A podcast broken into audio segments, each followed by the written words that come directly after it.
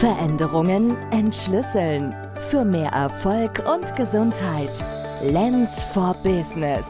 Der Podcast für Menschen und Organisationen. Von und mit Maike Lenz-Scheele. Hallo und herzlich willkommen. Ich bin Maike und schön, dass du zuhörst. In dieser Episode heute geht es darum, ob man Gefühle beeinflussen kann. Ich behaupte, die Reihenfolge entscheidet über die Wirkung. Und ich biete dir eine Gedankenreise als Experiment an. Und die Überschrift meines Schlüsselmomentes ist, Qualität entsteht durch Nachfragen. Also, das sind unsere vier Bereiche, um die es geht heute in der Episode.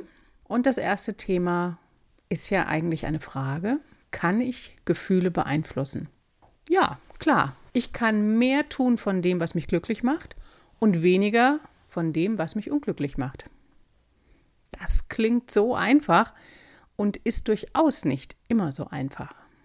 Menschen neigen grundsätzlich dazu, das gute Gefühl zu suchen und das negative Gefühl wollen sie loswerden und positive Gefühle aufrechterhalten und wiederfinden.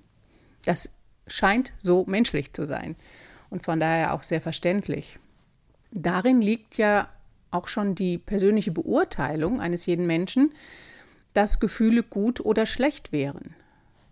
Und das Leben wäre so viel einfacher, wenn wir annehmen würden, dass Gefühle neutral sind, also weder positiv noch negativ sind. Und dass Gefühle kommen und auch wieder gehen. Aber in diese Richtung will ich jetzt hier den Podcast nicht weiter vertiefen. Die Frage sollte jetzt eher heißen, wie sind wir zu diesem Gefühl gekommen und zu dieser Emotion? Und ich werde im Folgenden diese beiden Worte, Gefühl und Emotion, synonym füreinander verwenden. Wie hat sich die Emotion eingestellt? Was habe ich getan oder gedacht, bevor sich das Gefühl zeigte? Denn das Gefühl ist die Folge von etwas. Ich führe ein gutes Gespräch. Als Folge fühle ich mich verbunden. Ein mir naher und geliebter Mensch stirbt ich bin traurig. Ich schaffe eine Prüfung. Und als Resultat bin ich stolz. Die Emotion ist ein Resultat dessen, was ich vorher gedacht, getan oder erlebt habe.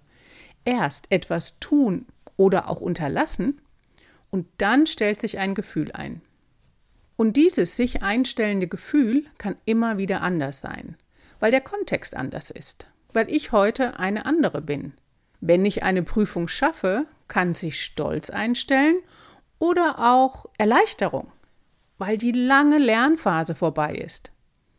Oder auch Ärger, weil die Benotung nicht so ausgefallen ist, wie ich mir das gewünscht habe.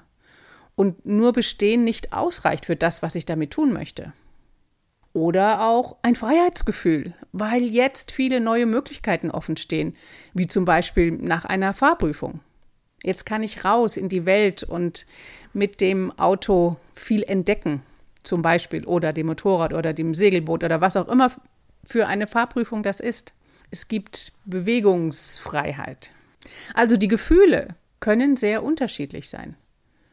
Auf das Gefühl haben wir nicht so viel Einfluss. Manchmal überraschen uns auch Gefühlsanwandlungen. Und wir verstehen im ersten Moment überhaupt nicht, warum uns zum Beispiel Traurigkeit überkommt oder eine Seite in dir findet etwas moralisch nicht in Ordnung und dennoch durchströmt dich ein unerwartetes Glücksgefühl, wenn du genau das tust. Hm. Wenn wir nach dem Gefühl suchen und es reproduzieren wollen, suchen wir in Vergangenem, in gewohnten Gefühlen, in Gefühlen, die wir schon kennen.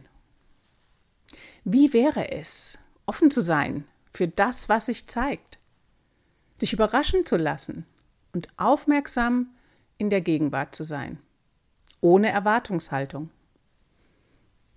Ja, das ist das, was ich am Anfang sagte. Es klingt so einfach, aber es ist nicht immer so einfach.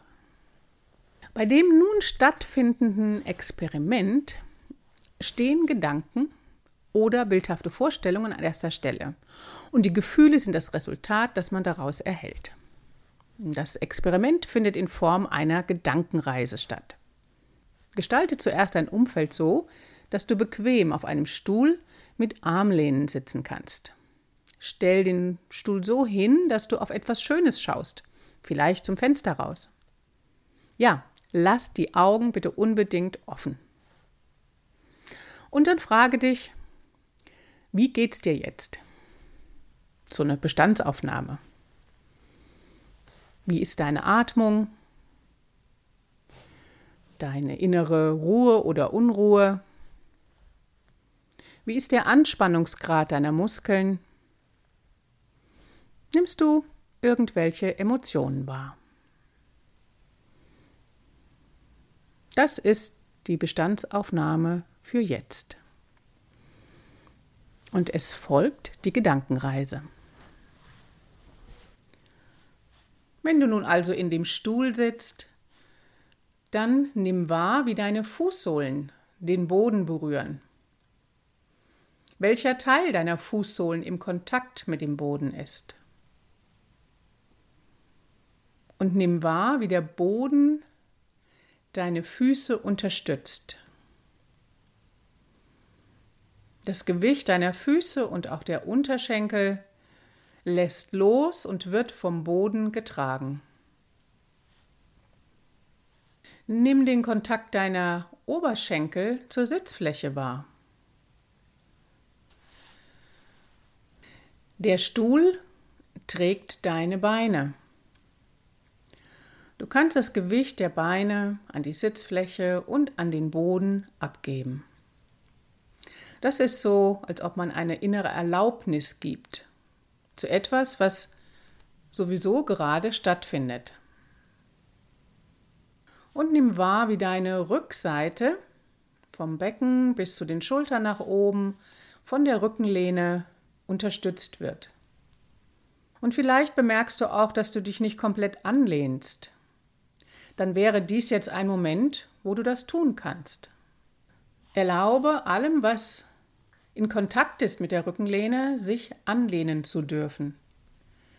Nach hinten und vielleicht bemerkst du dabei, dass sich die Vorderseite etwas öffnet und weitet. Deine Arme liegen auf den Armlehnen auf und werden von diesen unterstützt. Gib das Gewicht deiner Arme in Gedanken ab an die Armlehnen. Und vielleicht sind deine Hände auch unterstützt von den Armlehnen, vielleicht hängen die aber auch locker runter. Das kommt ganz auf das Möbel drauf an. Nimm wahr, wie dein gesamter Körper von unten unterstützt wird die Füße, die Beine, der Rücken und die Arme. Und dein Kopf wird getragen von der Wirbelsäule. Dein Kopf liegt auf dem Atlas auf, dem allerobersten Halswirbel. Und erlaube deinem Kopf, dass er da oben aufliegt und getragen wird und erlaube nun deinem Blick weit zu werden. Nimm bewusst wahr, wo du hinschaust. Und wenn du aus dem Fenster schaust, dann nimm auch wahr, was rechts und links von dem Fensterrahmen zu sehen ist. Lass deinen Blick bewusst nach rechts und links weit werden, ohne dass du die Augen bewegst. Du schaust also weiterhin nach vorne, und gleichzeitig darf die Peripherie mit da sein.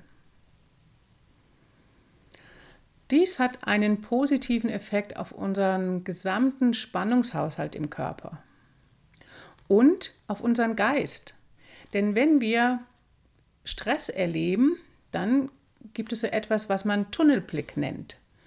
Und bei so einem Tunnelblick ist es so, als ob man rechts und links unsichtbare Scheuklappen anhätte und eben nicht die Peripherie sehen kann, sondern man sieht nur das, was direkt vor einem ist und das ganz fokussiert und scharf. Das kann für kurze Momente hilfreich sein, wenn man da aber lange drin bleibt, dann bleibt so eine hohe Grundspannung im Körper. Und die dürfen wir jetzt hier loslassen, indem wir den Blick weit werden lassen, rechts und links die Peripherie mit einladen und unsere unsichtbaren Scheuklappen öffnen und weiten. Und vielleicht merkst du auch, wenn du so sitzt, dass da im Moment die Atmung ein bisschen freier wird. Das ist zumindest das, was ich gerade bemerkt habe, während ich das gesprochen habe. Dein Körper wird unterstützt vom Stuhl und vom Boden. Dein Blick ist weit und offen und die ganze Peripherie darf da sein. Und das ist nicht nur rechts und links, sondern auch oben und unten. Schau mal, ob es dir gelingt, den Blick nach außen beizubehalten und gleichzeitig dreidimensional zu schauen oben, unten, rechts, links und auch noch in die Tiefe. Hm, vielleicht kannst du gleichzeitig wahrnehmen, wie du auf dem Stuhl sitzt und unterstützt wirst. Deine Atmung fließt.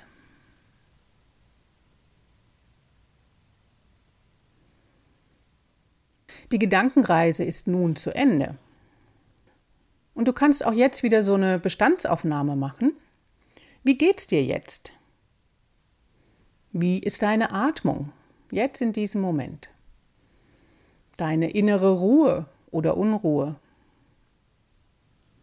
Der Anspannungsgrad deiner Muskeln? Nimmst du Emotionen wahr? Und wenn du das vergleichst mit dem Erleben vor der Gedankenreise, was ist gleich geblieben und was hat sich verändert. Und wie gesagt, ganz offen und neugierig, ohne Erwartungen. Die Gedankenreise, die ich dir gerade angeboten habe, kommt aus dem Kontext der Alexander-Technik. Und wir nennen es dort auch mentale Anweisungen oder Direktiven und dies sind Gedanken für eine gute Körperkoordination, die unser gesamtheitliches System ansprechen und somit auch unsere Emotionen. Denn es ist alles eins. Wir Menschen sind eine psychophysische Einheit. Es geht heute um den Schlüsselmoment, der mir wieder einmal deutlich gemacht hat, wie wichtig es ist, nachzufragen und was und wie es bei Klienten ankommt und eben die entscheidende Reihenfolge zu kommunizieren. Ich berichte nun von einem Coaching, das online stattgefunden hat. Die Klientin habe ich das dritte Mal gesehen. Und zum Ende der Unterrichtseinheit bot ich ihr an, eine Gedankenreise mit ihr zu machen. Ich habe da in etwa so das gemacht, was du eben auch miterlebt hast. Zum Ende der Coachingzeit habe ich sie gefragt, was sie aus der heutigen Einheit mitnimmt. Nach einigen anderen Dingen sagte sie, und ich nehme mit, dass ich mich mehrmals am Tag so hinsetzen möchte auf den Stuhl und mich dann unterstützt fühlen möchte. Pling! Das war mein Schlüsselmoment. Da gingen in mir alle Lampen an. Und für dich jetzt. Frage dich selbst, wie hoch schätzt du die Wahrscheinlichkeit ein, dass dies der Klientin gelingen wird? sich hinsetzen und sich dann unterstützt fühlen. Das ist ein klassischer Fall von eher nicht. Wie war das bei dem Experiment eben, die Reihenfolge? Habe ich damit angefangen, dass ich dich gebeten habe, setz dich hin und fühl dich unterstützt? Die Klientin hatte das Gefühl von Unterstützung, nachdem ich ungefähr fünf Minuten lang konstruktive Gedanken ihrem System angeboten habe. Die Wortwahl und der Klang meiner Stimme und meine innere Haltung beim Sprechen haben dazu geführt, dass sie am Ende das Gefühl hatte, unterstützt zu sitzen, dass ihre Füße und Beine nicht mehr so unruhig waren und sie sich insgesamt ruhiger und wohler gefühlt hat.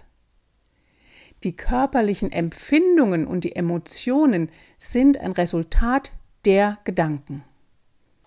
Das Ziel ist es, unabhängig von der sprachlichen Anweisung eines anderen Menschen zu sein, sondern sich selbst diese Gedanken zu sagen. Eine positive und konstruktive Selbstansprache. Zu Beginn ist es ein Vehikel, so ein Hilfsmittel, das in diesem Falle war ich das, den Text sozusagen souffliert habe. Ich war die Soufflöse für konstruktive, unterstützende Gedanken. Ziel ist es, sich diese Gedanken selbst zu sagen und dann offen zu sein, für was auch immer sich für ein Gefühl hinterher zeigt. Denn es kann mit ähnlichen Worten sich jeden Tag anders anfühlen. Wir sind jeden Tag ein anderer Mensch. Das Umfeld, der Kontext, alles ändert sich, so auch unser Erleben. Und ich bin heilfroh, dass ich die Klientin gefragt habe, was sie mitnimmt und sie mir das benennen konnte. Ich habe dann im Anschluss sie auf die Wichtigkeit der Reihenfolge aufmerksam gemacht. Und ich bin interessiert, was sie alles entdeckt bis zur nächsten Coaching-Einheit. Wenn du dir diese konstruktiven Gedanken noch einmal anhören möchtest, dann kannst du dies mit der Audiodatei auf meiner Website tun. Den Link findest du in den Show Notes. Es macht durchaus Sinn, sich diese Textpassagen öfter anzuhören, bis man sie in den eigenen Sprachgebrauch übernimmt. Das ist wie beim Erlernen einer neuen Sprache. Man hört zu und spricht Worte oder Sätze nach. Am Anfang geht es mehr um den Klang und die Art, wie Mund und Zunge die fremden Worte modulieren. Mit der Zeit bekommen die Worte Bedeutung und später spricht man sie im passenden Satz und entsprechenden Kontext.